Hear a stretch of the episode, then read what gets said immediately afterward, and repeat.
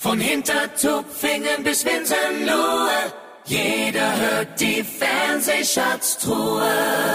Es ist wieder Samstag und höchste Zeit, in alten Fernseherinnerungen zu schwelgen. Ladies and Gentlemen, meine Damen und Herren, hier ist der einzig wahre Retro-Podcast. Herzlich willkommen zu einer neuen Folge der Fernsehschatztruhe. Und hier sind eure Gastgeber, Alexander Schindler und Frank Battermann. Ach ja, ich freue mich immer wieder, wenn ich unser, unseren neuen Jingle höre, den wir jetzt schon seit einigen Wochen ähm, jetzt in der Fernsehschatztruhe haben. Und hier ist auch die Fernsehschatztruhe äh, mit fröhlicher Musik. Sind wir wieder da? Hallo Frank. Hi Alex, und wir sind mitten im Sommer 2022. Also zumindest, wenn wir das ja aufzeichnen. Wann du das hörst, das wissen wir natürlich nicht. Aber wir sind ja auf allen möglichen Plattformen zu hören. Egal ob äh, über die Podcast-Portale, über YouTube oder mittlerweile auch über 30 Webradios. Also gerne mal nachhören unsere Interviews, denn äh, uns gibt es mittlerweile schon seit zwei Jahren. Ja, und ähm, ich habe ganz bewusst ähm, die, das, das Stichwort musikalisch oder das Stichwort Musik in die, in den Auft in die Auftaktmoderation mit reingenommen. Ähm, denn heute hast du einen Gast, ähm, ja, haben wir eigentlich selten, aber er ist trotzdem Teil der Fernsehgeschichte mittlerweile, ne? Genau, denn er ist äh, äh mittlerweile sogar über 80 Jahre, 82 Jahre lang, aber eine musikalische Legende auf der einen Seite und aber auch viel in der Moderation gearbeitet. Es ging als Schauspieler los in den 60er Jahren und dann hat er das Genre deutsche Country-Musik für sich äh, entdeckt und hat ab Ende der 80er bei RTL Plus die legendäre Sendung Kilometer 330 moderiert. Und sein legendärster Titel war natürlich Teddybär 1.4, aber das sind nur Randnotizen. Ich freue mich gleich unheimlich auf ein Gespräch mit der Country-Legende Johnny Hill. Wenn auch ihr einen Gästevorschlag habt, dann schickt ihn uns an mail at fernsehschatztruhe.de. Johnny Hill ist ein österreichischer Musiker und Entertainer. Zunächst arbeitete er als Schauspieler, ehe er dann von Lothar Odias als Sänger entdeckt wurde. 1969 gelang Johnny Hill der Durchbruch mit dem Schlager Wieder in der Heimat. Mit dem Country-Song Ruf Teddybär 1.4 gelang ihm zehn Jahre später der endgültige große Erfolg, der ihm anhaltende Berühmtheit und Beliebtheit als Deutsch-Country-Sänger einbrachte. Ende der 80er Jahre präsentierte er in der auf ihn zugeschnittenen RTL-Musikshow Kilometer 330 über drei Jahre lang Country-Musik. Einige Folgen wurden 1998 vom MDR wiederholt. Heute zu Gast in der Fernsehschatztruhe, Johnny Hill. Ja, ich, ich werde ihn gleich als erstes mal fragen, ob er diesen Begriff Legende überhaupt mag. Aber eigentlich ist er wirklich eine. Herzlich willkommen, Johnny Hill. Ganz, ganz herzlichen Gruß von meiner Seite. Ich freue mich auch, dass wir zusammenkommen. Sehr schön, vielen Dank. Äh, können Sie mit dem Begriff Legende was anfangen? Hört man das gerne oder klingt das, wie ein Kollege mal zu mir gesagt hat, klingt das eher so, als wäre ich schon gar nicht mehr da? Nein, nein, ich habe damit kein Problem, weil es gibt ja viele, man, man, kann, man kann ja locker dazu sagen, eine lebende Legende. Genau. Also wenn, wenn, man, wenn, man so lang, wenn man so lange dabei ist und eigentlich noch relativ fit ist, muss ich jetzt einmal sagen, dann habe ich damit überhaupt kein Problem. Ja, genau, sehr schön. Äh, ich darf das vielleicht gerne mal erwähnen. Sie sind ja mittlerweile über 80 Jahre und immer noch auf den Bühnen der Welt unterwegs. Und das, äh, ja, strengt das mittlerweile an, wenn man da wirklich so eine Stunde auf der Bühne steht? Oder sagen Sie, das ist doch immer so viel Spaß und so viel positive Emotionen? Ähm, da spüre ich nichts. Da geht es mir gut auf der Bühne. Also ich muss Ihnen sagen, ich bin in, ich bin mehr oder minder 82 Jahre, ich fühle mich fit und wenn ich nicht Lust und äh, Laune hätte, auf die Bühne zu gehen, dann würde ich das nicht mehr machen. Ich mache das aus Spaß, aus, aus, aus, ja, aus, aus, innerer, aus tiefer innerer Freude, äh, meinem Publikum, meinen Geschichten zu erzählen. Und solange ich merke, dass die Menschen mir zuhören und nach zwei Stunden nicht genug haben, solange gehe ich noch auf die Bühne wenn ich das Gefühl habe eines Tages, dass das nicht mehr ist, dass das Publikum äh, im Grunde genommen mir nicht mehr so lange zuhört, dann würde ich vielleicht sagen, das war's. Mhm, okay. Äh, unser äh, Podcast heißt ja die Fernsehschatztruhe und unsere Einstiegsfrage ist am Anfang an unsere Gäste immer, was waren denn Ihre persönlichen Fernsehhelden, mit denen Sie aufgewachsen sind? Also als, als, als Jugendlicher, als Heranwachsender, gab es da besondere Sendungen, wo Sie gesagt haben, die haben mich ein Stück weit auch geprägt? Naja, mich haben natürlich alle die geprägt, die damals, äh, wenn man überhaupt Fernsehen hatte, die im Fernsehen zu sehen waren. Tief geprägt hat mich äh, zu der Zeit, wie, wie, wie er aufkam, gab es das Fernsehen in der Form natürlich noch nicht. Das war Elvis Presley, mhm. äh, das war der Rock'n'Roll. Ich bin, äh, wie der Rock'n'Roll kam, war ich 16. Wie James Dean kam, war ich 16,5. Das hat mich natürlich geprägt und später alle, die in dieser Richtung waren, also die man dann auch gelegentlich bei uns gesehen hat. Und, und, und von den Fernsehmachern, von den Großen gehört für mich zweifelsfrei ein, einer wie Kuhlenkampf dazu oder Peter Frankenfeld, das waren, oder natürlich die, alle, die dann später kamen, von Dieter Thomas Heck angefangen bis, bis, bis, bis heute zu äh, Andy Borg oder, oder Herrn Silbereisen. Also alles das hat mich schon immer wieder fasziniert. Die Ausstrahlung, denn das war das Geheimnis für mich. Diese Menschen hatten eine Ausstrahlung. Da kam irgendwas rüber, was dich gefesselt hat.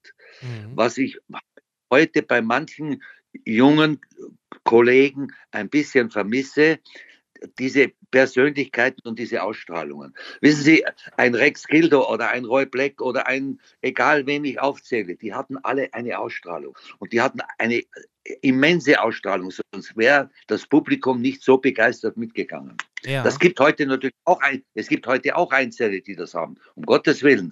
Aber im Verhältnis sind es sehr wenig geworden. Ja, und es ist mittlerweile so, dass es ähm, oftmals gar nicht mehr so richtig die ganze Nation anspricht, oder? Wenn damals ein Peter Alexander seine Sendung hatte, dann haben das äh, 70, 80 Prozent der Fernsehzuschauer geschaut. Äh, ähm, oder auch wenn, wenn, ja, ein coolen Kampf, ein Hans Rosenthal gewesen ist, kann man sagen, natürlich, es gab damals nur zwei, drei Sender, klar. Aber trotzdem haben die Künstler damals ob Moderatoren, Entertainer, ähm, das Publikum auf eine gewisse Art und Weise schon gefesselt und das natürlich mit Ausnahmen, wie Sie gerade gesagt haben, aber im Großen und Ganzen fehlt da heute mal so ein bisschen was, oder? Das ist ja das, was ich gemeint habe. Ja. diese unheimliche Ausstrahlung. Wissen Sie, wenn ein, ein, äh, ein Hans Rosenthal kam oder ein Rudi Carell, da, da, da war man gefesselt. Da war man, ob man jetzt unbedingt alle, alles das, ob das alles äh, mein Geschmack war, was in der Sendung war, das ist eine, die zweite Frage. Aber der, der Hauptakteur, äh, der hat schon einmal sehr gefesselt. Und das war schon einmal der, die, die Erleichterung auch für die Künstler dann. Und weil eben dann die Künstler alles Persönlichkeiten waren, oder die meisten, auch hier waren nicht alle Persönlichkeiten, aber die, die Persönlichkeit es aus. Du musst auf der Bühne eine Ausstrahlung haben und dann strahlt dir das Publikum das auch zurück. Mhm. Und dieses Wechselspiel, das ist das, glaube ich, das Geheimnis eines Erfolges. Mhm. Plus, ja, plus ja. Das, und, und die Lieder müssen natürlich stimmen. Das ist auch, es muss authentisch sein. Ja. Ich habe hab immer versucht, authentisch zu sein. Ich bin ein, ein Künstler, der Geschichten erzählt, Balladen erzählt, aus dem täglichen Leben, die dir und mir passieren können, mit denen sich viele Menschen identifizieren können. Die sind manchmal heikel, manchmal sind das Themen, die sonst niemand anrührt, so wie ich das mache. Ich habe eben Themen angepackt, die, die eben nicht im Mainstream waren. Und, und ich war damit glücklich und mein Publikum auch. Aber das war ja mit Sicherheit auch ein Entwicklungsprozess, denn ähm, diese Authentizität, ähm, ist Ihnen das von Anfang an gelungen? Denn ich konnte ja nachlesen, man hat ja äh, Ende der 60er, Anfang der 70er erstmal versucht, sie so ein bisschen als Pendant zu Freddie Quinn zu, zu etablieren. Haben Sie da gleich ja. gemerkt, das bin nicht ich, ich bin äh, kein zweiter Freddy, den gibt es ja schon? Richtig, genau so, genau so ist es gewesen. Durch, durch äh, Bekannte bin ich äh, über über den Produzenten von der Mary Rose, das, was doch war, der, das war der Horst Heinz Henning, bin ich zum, äh, in, in die Branche gekommen und dort hat mich bei Studio B äh, in Hannover ein Mann angesprochen und hat mich gefragt, ob ich mich mit Herrn Olias mal unterhalten wollte. Und Herr Olias hatte sich damals von Freddy getrennt. Die beiden haben jeder ist eigene Wege gegangen und Olias war natürlich schon, das war schon etwas Großes. Man wusste schon damals, was der für Lieder geschrieben hat. Er war der Manager. Da, und der Olias hat eigentlich nicht, wenn ich ehrlich bin, er hat nicht versucht, mich mit, wie, wie Freddy aufzubauen oder, oder wie Freddy singen zu lassen, sondern er wollte so diesen Abenteurer, diesen Tramp. Mhm. Also ein, der Freddy er das Maritime und ich sollte der Abenteurer sein. Aber es hat nicht zusammengepasst. Es war, ich war es nicht und auch der Olias war das nicht für mich. Und ich habe früh gemerkt, dass wir keinen gemeinsamen Weg gehen können, keinen langen. Wir sind zwei Jahre zusammen gewesen, dann habe ich mich von ihm getrennt und habe dann im Laufe der Jahre immer wieder Produzenten, äh, mit Produzenten zusammengearbeitet, ich habe einen Versuch gemacht, der interessant war. Das war mit Christian Brunn, den ehemaligen äh, GEMA-Chef und, und ganz großen Komponisten. Äh, mit dem habe ich schon ganz frühzeitig versucht, Country-Musik auf Deutsch zu machen, weil die, der Rock'n'Roll und die Country-Musik sind für mich verwandt und das hat mir schon gefallen, dieses, die, die, die schönen Gitarren, die schönen Instrumente, alles Natur gespielt und alles live gespielt. Aber die Zeit war, zu, war noch nicht reif. Und in der Zeit habe ich mich natürlich entwickelt. Das heißt, ich habe dann schon versucht, eigene Wege zu gehen. Ich stehe zu meinen Seemannsliedern. Ich habe Seemannslieder gesungen, ich habe Volkslieder gesungen. Das macht alles nichts. Als Sänger habe ich eben heute damals ein breites Spektrum gehabt. Aber ich habe immer im Kopf gehabt, auf meine Art Country-Musik zu machen, nämlich Geschichten und Balladen so zu erzählen, dass mein Publikum das auch versteht, nämlich in der schönsten Sprache der Welt, in meiner Muttersprache. Für mich die schönste Sprache der Welt, mhm. nämlich auf Deutsch.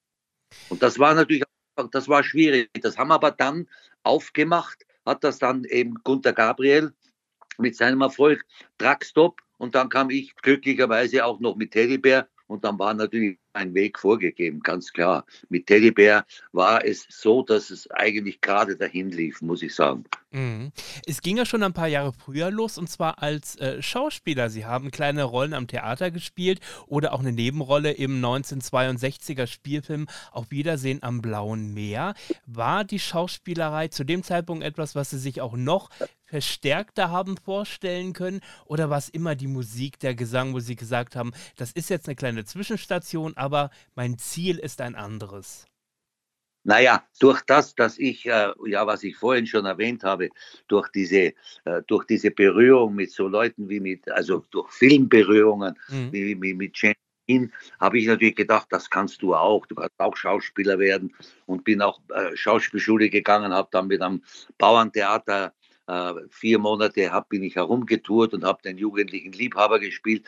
Aber ich habe ganz frühzeitig gemerkt, dass das doch nicht mein Ding ist. Ich habe zwar in den Pausen manchmal gesungen, aber ich habe früher früh gemerkt, dass ich mit dem Singen das besser transportieren kann, was ich transportieren möchte, nämlich diese Gefühle, als als Schauspieler. Weil als Schauspieler musst du in eine Rolle hinein und musst der, dessen, dessen Gefühle weiterbringen. Als Interpret und als Sänger kannst du, deine, kannst du deine Texte schreiben und kannst diese Gefühle transportieren. Also ich habe, das war ein, ein, Entwicklungsprozess, der auch gut war und der gesund war. Mhm. Ich habe eben dann frühzeitig schon mich mit der Singerei beschäftigt. Also ich habe zwar ein, ein Loch gehabt, wo ich ganz was anderes gemacht habe, von unge ungefähr 20 bis 30, aber so ab, so, so ab 28 wusste ich ganz genau, Singen ist mein Weg. Ja, wobei man ja gerade in diesen Filmen der 50er und 60er oftmals ja Sänger platziert hat in diesen Filmen, um Titel noch bekannter und berühmter zu machen. Sie liefen dann im Kino und haben sich danach dann ja auch wie geschnitten Brot verkauft. Äh, das war ja so ein bisschen das Konzept dieser Filme. Genau, deswegen. Und, und Freddy hat es ja ähnlich gemacht. Auch Freddy war ja in vielen dieser Filme in den 50er und 60ern äh, vertreten. Sie haben gerade schon natürlich kann man schon sagen, ähm, ihrem bekanntesten Titel, Rub Teddybär 1.4, ähm, erwähnt. da kommt mir natürlich ganz schnell die Frage, ist der Fluch oder ist der Segen? Weil ähm, gerade das deutsche Publikum neigt natürlich immer so ein bisschen gerne zum Schubladendenken. Das höre ich immer wieder von Künstlern, dass sie sagen, wenn ich einmal auf diese Sparte, auf dieses Genre festgelegt bin, da komme ich ganz schlecht raus. Ob es Roy Black ist mit Ganz in Weiß und, und wie diese, diese, diese Titel alle heißen, sie in Anführungszeichen verfolgen einen jahrzehntelang. Ähm, also was würden Sie sagen, Fluch oder Segen? Also ich als, als Segen und ich muss Ihnen sagen, mir konnte nichts Besseres passieren, als diese Geschichte, diese Geschichte erfolgreich zu machen. Äh, vom ersten Tag an hat es mir das, äh, das Arbeiten erleichtert, hat mir äh, die Herzen der Menschen nahegebracht. Ich habe sie mit dem Lied berühren können, das, was ich immer, immer wollte. Und ich sage ich habe überhaupt kein Problem, das immer wieder zu machen. Und es gibt kein Konzert, ohne dass ich, ich könnte, ich käme gar nicht von der Bühne runter. Die würden mich, die würden mich steinigen, wenn ich beim Konzert, wenn ich beim Konzert nicht Teddybär machen würde. Teddybär war ein, ein, ein Segen und jetzt zur Schublade. Wissen Sie, es ist einfach so, das ist nicht nur bei uns so, das ist überall auf der Welt so. Wenn Sie eine Schublade aufziehen, dann sitzt eben einer drinnen, der diesen Bereich besetzt. Verstehen Sie, der Peter Alexander, der war eben der Entertainer, der, der fast operettenhafte, der von dort ja auch kam, äh, der lockere, da hast du die Schublade auf, da war der drin. Der coolen, ich, ich spreche jetzt von Moderatoren, mhm. der coolen Kampf, das war der, der verschmitzte, leicht intellektuelle, Intellektuelle und, und, und der Rudi Carell war, war wieder ein Typ, wieder, wieder ein anderer Typ und Herr Rosenthal und da machst du die Schublade aus und da sitzt der drin. Und so ist bei den Sängern auch gewesen. Oder ist immer noch so. Wenn du die Schublade aufmachst und du willst einen haben, der ein bisschen rockig ist und, und, und äh, ich sage Ihnen mal anders ist als die anderen, dann hast du den Herrn Gabalier und es gibt keinen zweiten. Also ich finde das kein Nachteil. Ja. Und, und auch in der Country-Szene, wir sind alle ganz verschieden. Der Tom Astor ist ganz anders, der Gabriel war anders, Dragstop war anders, ich bin anders. Und wenn du die Schublade aufmachst, natürlich sitzen wir in der Schublade Country drinnen. Ja, das ist aber nichts Schlimmes. Das empfinde ich überhaupt nicht als negativ. Im Gegenteil. Mhm. Da, das, Publikum, das Publikum sucht sich schon das raus, was sie hören wollen. Ja, aber wir nehmen nochmal das Beispiel Roy Black, von dem er ja sagt, dass er eigentlich sein Leben lang ein verkannter Rock'n'Roller war und das gerne auf der Bühne gemacht hat und dann mit Anfang 20 ganz in Weiß gesungen hat, wo er später äh, in Interviews gesagt hat, da habe ich noch nicht ansatzweise ans Heiraten gedacht, äh, aber man hat das von mir verlangt, immer und immer und immer wieder und eigentlich hätte ich gern was anderes gemacht. Gut, er konnte das dann auf Tourneen manchmal ausleben, indem er gesagt hat, da ähm, reserviere ich mir so einen kleinen Block da spiele ich mal drei, vier Titel, die nicht aus meinem normalen Repertoire sind. Ähm, heißt das aber, man muss sich am Ende auch bei Produzenten durchsetzen und sagen, ich möchte gerne in eine andere Richtung gehen? Oder muss man sagen, nein, das ist die Schiene, in der du erfolgreich bist und wir sehen ja, was du bisher verkauft hast. Ähm, also bleiben wir dieser Schiene treu und entweder du möchtest erfolgreich sein und schluckst das oder halt nicht. Ja, das ist aber eine, auch eine ganz persönliche Sache. Das ist eine, eine, eine persönliche Sache zwischen Künstler und Produzenten. Das ist eine persönliche Sache vom Künstler. Also ich konnte das nie verstehen, weil Roy Black hätte zum Beispiel, äh, so wie ich das mache, ich mache, äh, sagen wir mal, flottere Lieder und ich mache langsame Lieder, aber Teddybär kommt zum Schluss. Mhm. Das, ist, das hätte er auch so können. Das ist eben dann der Höhepunkt. Und damit verbinden dich die Leute. Ich gehe ja nicht raus und singe als erstes Teddybär. Dann haben sie ja alles gehabt, was sie haben wollten oder das, das Wichtigste. Und äh, ich habe das bei Roy nie, nie ganz verstanden. Ich habe das natürlich akzeptiert, weil das, das ist seine persönliche Entscheidung gewesen. Ich weiß auch, dass er unglücklich war und dass er lieber Rock'n'Roller geworden wäre.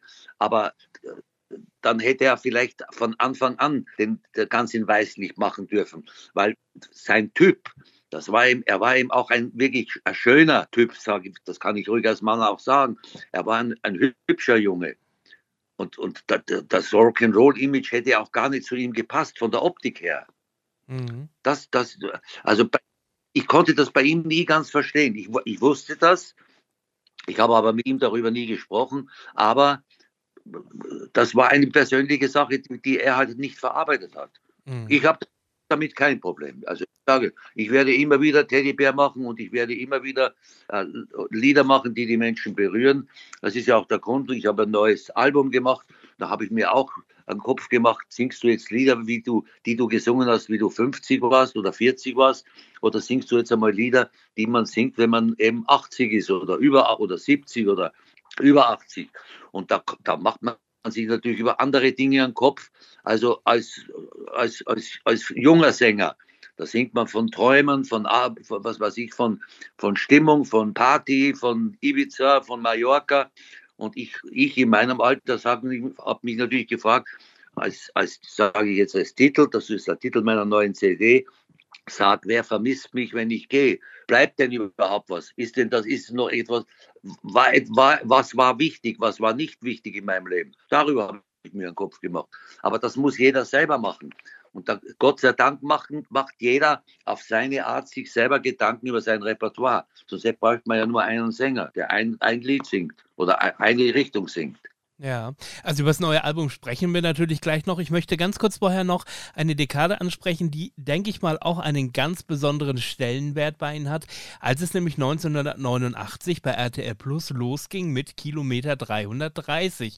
Und ähm, wie muss ich mir das vorstellen? Gab es diesen berühmten Anruf von Dr. Thoma, der gesagt hat, wir möchten gerne Country-Sendung machen oder wie kam es zu der Idee überhaupt? Nein, zur Idee kam es, äh, dass wir zusammen, äh, der Bernd Joost damals, der mit der Elke Bricht, die war Redakteurin bei RTL, befreundet war, und wir zusammen in der Lüneburger Heide herumgesponnen haben, was könnte man machen, dass man Country-Musik auf Deutsch macht. Und dann hat die Elke Bricht das durchgebracht. Äh, damals gab es den Edi noch und der Edi hatte eine Volksmusiksendung und es wurde äh, verabredet, dass eine Volksmusiksendung dazu verwendet wird, nicht Volksmusik zu machen, sondern Country zu machen. Und die lief gleich so gut an. Und daraus wurden dann über 60 Fernsehsendungen in den großen Hallen, in allen in der Westfalenhalle und überall waren wir in den großen Hallen. Und es haben sich wirklich, es hat sich eine Szene entwickelt, die es vorher nicht gab in der Form. Es gab ein paar Country-Sänger, aber über die Sendung, die ja immer populärer wurde und die in ihrer besten Zeit für damalige Verhältnisse auch sensationell, obwohl es nicht so viele Sender gab, zwei Millionen Zuschauer hatte, das, ist, das war gigantisch. Auch die, die, die, die zählte damals die Platten, die sind weggegangen, weil wir Country auf Deutsch gemacht haben. Das heißt, wir haben eine Musik so gemacht, die die Menschen eigentlich lieben, weil sie ins Ohr geht, aber jetzt auch noch verständlich wurde. Das heißt, nicht, wissen Sie, ich, ich sage, vorsichtig geschätzt, 80 bis 90 Prozent der Menschen, die Country-Musik hören, die verstehen nur einen Teil des Textes. Aber wenn du den ganzen Text verstehst, dann verstehst du auch, warum die Country-Musik in Amerika so, so populär ist, weil sich die, alle sozialen Schichten mit den Geschichten identifizieren können. Und daraus ist diese erfolgreiche Sendung entstanden. Abgesetzt wurde sie deshalb, weil RTL dann nach zehn Jahren circa beschlossen hat, alle Musiksendungen zu canceln. Mhm. Da da fiel Heino drunter, da fiel die, der, der, Stadler, mit, äh, der Steiner mit seinem Stadel drunter, da fielen viele drunter. Alle Sendungen wurden gecancelt und man hat dann nach zehn Jahren erst dann wieder angefangen mit Deutschland sucht den Superstar, was ja auch sehr erfolgreich war. Aber die Country-Musik hat sich, tat sich schwer. Ich habe es dann noch einmal beim, beim MDR mit zwölf Sendungen versucht. Wir haben auch die Quote erreicht, aber es hat halt aus, auch wieder aus irgendwelchen Gründen, hat es dann nicht weitergezogen und nicht durchgezogen. In der Zwischenzeit, muss man natürlich sagen, gab es viele, viele andere Sender und die Zeiten haben sich auch geändert. Das wird es immer wieder geben. Es gibt immer ein Auf und Ab. Es ist wie eine Welle. Unsere Branche, seitdem ich in dieser Branche bin, und das sind ja jetzt schon ein paar Jahre, es geht immer wie eine Welle, rauf und runter, rauf und runter. Einmal mehr Deutsch, einmal weniger Deutsch. Einmal mehr rockig, einmal weniger rockig. Einmal mehr Balladen, einmal weniger Balladen. Das ist seitdem ich in diesem Geschäft bin. Mhm. Ich habe mir ähm, in den letzten Wochen auch mal ein paar Folgen angeguckt von Kilometer 330 und ähm, äh, mir ist aufgefallen, klar, es gab diese, diese, diese Hallenausgaben, sie waren aber auch oft auf irgendwelchen Trucker-Festivals unterwegs, haben von da die Sendungen moderiert. Es war immer eine ganz besondere heimliche Stimmung, fand ich. Also, dass einfach ähm, das ein riesengroßes Familienfest war. Und was mir aufgefallen ist, es waren natürlich die etablierten Künstler da, aber ich glaube, es war auch immer wichtig, auch Newcomer der Szene vorzustellen, oder? Ja, muss, mussten wir ja, weil sonst wären ja immer die gleichen äh, in, das, in der Sendung gewesen. Was es ja heute auch in vielen Sendungen gibt, wo immer wieder die gleichen Künstler auftreten. Also wir haben immer wieder versucht, neue Leute reinzuholen, etwas auszuprobieren. Und was die Country-Szene betrifft, wissen Sie, ich bin 50 äh, Jahre, bin ich in der Country-Szene mit dabei.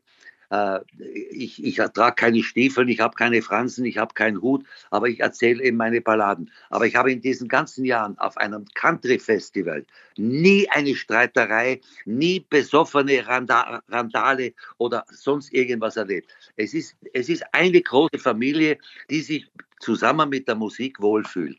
Und das haben wir damals mit Kilometer 330 ganz, ganz hervorragend erreicht. Mhm. Da bin ich auch ein bisschen bin ich auch ein bisschen stolz, und bin manchmal ein bisschen traurig, dass es sowas nicht mehr gibt. das stimmt, das stimmt. Direkt danach ging es weiter, dann haben sie zweimal am äh, Grand Prix der Volksmusik teilgenommen. Jetzt würde ich erstmal denken, passt denn das überhaupt? Aber das äh, war auch eine Möglichkeit, nochmal einen äh, Titel zu präsentieren, der anders war als die anderen Künstler, die dort wirklich Volksmusik und Schlager präsentiert haben, oder? Na, natürlich. Und es gab, war natürlich auch ein, ein, ein bisschen eine Verbeugung vor, vor Hamburg damals. Äh, ich ich habe mich da beteiligt, weil der, der Titel mir gefallen hat. Wissen Sie, es gibt auch Musik, außer der Country-Musik, die mir gefällt. Also wenn eine Musik oder wenn ein Stück gut ist und wenn es ähm, musikalisch gut ist, dann gefällt mir das auch. Und ich, ich bin nicht mit der Klassik groß geworden, aber durch meine Frau habe ich bin ich ein bisschen an die Klassik herangekommen, höre ich mir auch an. Ich höre mir auch einmal ein gutes Volksmusikstück an. Oder wissen Sie, die, die, Ursprungburm aus dem Zillertal, das ist nicht unbedingt die, meine Musik, die ich jeden Tag höre, aber es gibt gewisse Titel, die ich höre, also habe ich damit kein Problem. Ich habe ein breites Spektrum an, an Musik, die ich höre und habe eigentlich nie ein Problem gehabt, auch ein breites Spektrum als Interpret zu haben. Mhm. Ich kann ich kann auch ein Volkslied singen, da habe ich, das muss nicht unbedingt im Country-Stil sein, aber es muss im Grunde genommen, es muss so nach, es muss nach Johnny Hill klingen. Um das geht's. Mhm. Sie haben gerade von Verbeugung gesprochen. War es das auch, als Sie äh, 2011 ein Album rausgebracht haben mit den schönsten Liedern von Freddie Quinn? Auch eine Art Verbeugung? Das, das, das ist, ich war immer der Meinung, dass er ein ganz großer Interpret ist, der in seiner Stimme etwas hat, hatte, das in, das, in dem, das in den Herzen der Menschen was zum Klingen gebracht hat. Ich habe ihn auch kennengelernt, weil wir zufälligerweise denselben Verleger hatten. Also ich war immer ein Fan. Äh, ich war kein sagen wir mal, kein verrückter Fan, aber ich habe ihn immer verehrt und ich habe ihn immer geschätzt. Und dann hat er Geburtstag gehabt und dann habe ich mir gedacht, eigentlich könntest du diese schönen Lieder noch dazu, wo wir einmal den gleichen Produzenten hatten, könntest du diese schönen Lieder als Hommage an ihn noch einmal singen, modern und neu, ein bisschen neuer aufgenommen und das habe ich gemacht. Und ich habe auch im, im Fernsehen zweimal zwei Lieder für ihn gesungen, Lieder von mir, die ich umgeschrieben habe. Ähm, wer wie ich, es gab ein Lied, das hieß, wer wie ich viel unterwegs war, hat wie ich vieles erlebt. Habe ich, hab ich einfach ein Lied rausgeschrieben, habe einen Text umgeschrieben, weil das Lied von mir war, wer wie er viel unterwegs war, hat wie er vieles erlebt und dann von ihm aufgezählt, ähm, Zirkus und Seefahrt und Reisen und so weiter und so fort. Finden Sie es schade, dass er sich jetzt schon einige Jahre zurückgezogen hat, weil er dem Publikum eigentlich noch so viel geben könnte? Oder sagen Sie, das akzeptiere ich, das ist eine persönliche Entscheidung ähm, und das sollte man respektieren? Ähm, aber ein bisschen, ein bisschen Wehmut klingt manchmal vielleicht mit. Also ich finde es schade. Ja. Ne? Ja, ja, gut, das, das hängt, das ist, das hängt damit zusammen, was ich Ihnen vorhin gesagt habe. Ob man A persönlich das noch will, mhm. ob man noch Lust hat, ob man noch Spaß daran hat, ob man auch daran glaubt, dass das Publikum denselben Spaß noch hat, das ist eine ganz freie Entscheidung, die ich voll und ganz akzeptiere. Äh, aber bei jedem würde ich die, nicht nur bei Freddy, ich würde die bei jedem akzeptieren. Also auch wenn einer 40 ist und sagt, also das war's, ich habe mein Leben damit erfüllt und jetzt mache ich Schluss, ist in Ordnung, soll er Schluss machen. Dann kann man als Fan traurig sein oder, oder, oder dem nachweinen, aber als Kollege kann man nur sagen, okay, der hat eben so entschieden, er wollte nicht mehr gibt, gibt ja, gibt, gibt, gab ja immer wieder welche, die dann irgendwann mal gesagt haben, so, ich habe viel erreicht, jetzt ist Schluss, jetzt reicht es mir, mache ich was anderes. Mhm. Ihr vorletztes Album, das äh, 2017 erschienen war, hieß äh, oder heißt Mein Herz für Tiere. Wie wichtig sind Ihnen Tiere und wieso war es wichtig, das in einem Album zu verarbeiten? Das kann ich Ihnen sagen. Ich war im Zillertal und da war eine, eine Journalistin aus München von einer Tierzeitung und, die, ich war, und ich war in einer Hundepension. Eine Freundin von mir hat im Zillertal, in Riel im Zillertal, eine, eine, eine, eine, ein Hundehotel. Und dort war ich mit meinem kleinen Hund. Ich habe einen Bolonka Zwettner. Und dann sagte ich, warum schreiben Sie denn nicht einmal ein, ein, ein Hundelied? Und dann, ich habe da eigentlich zuerst gar nicht drauf reagiert und bei der Nachhausefahrt habe ich mir überlegt, ich habe ja eigentlich schon vier Hundelieder geschrieben, so im Laufe der Zeit, einmal da und einmal dort. Aber du könntest eigentlich einmal auch, und dann habe ich noch, äh, da ist mir noch eingefallen, Mensch, du hast ja noch ein altes Pferdelied von Trafi Deutscher mal angeboten bekommen und für den Didi Hallervorden habe ich den tierischen Tango, den Schweinetango selber geschrieben. Also da habe ich mir gedacht, du könntest eigentlich eine CD machen, weil ich Tiere mag. Jedes Tier. Ich bin ein Tierfan, egal was. Ich bin auch äh, Botschafter, vier Pfotenbotschafter in der Schweiz für diese, für diese äh, Tierschutzorganisation. Und dann habe ich mich hingesetzt und habe mir dann gedacht, aber du hast kein Katzenlied, also habe ich mir ein Katzenlied geschrieben. Und so habe ich so alles zusammengesucht und daraus ist eine CD geworden. Und äh, was kann man besser, wie kann man es besser ausdrücken, als zu sagen, mein Herz für Tiere? Mhm. Weil das, das, das drückt das eigentlich aus. Und das, das habe ich dann veröffentlicht. Und da, ich konnte natürlich nicht über alle Tiere schreiben, aber ich habe mir eben ausgesucht. Hund, Katze, Schwein, Pferd. Also das reicht ja fürs Erste. Haben wir fast einen ganzen Zoo zusammengesungen sozusagen. Ja, ja, ja. ja. Also und, und dann hab, und dann, da sind meine drei Teddybären, Teddybär 1, Teddybär 2, Teddybär 3. Das sind ja eben, die Bären sind ja auch Tiere. Und die habe ich da auch noch draufgepackt. Die mhm. gibt es da drauf auch noch. Also das nur am Rand. Ja, Sie haben es äh, gerade schon erwähnt. Jetzt erscheint ganz aktuell Ihr neues Album. Sag, wer vermisst mich, wenn ich gehe?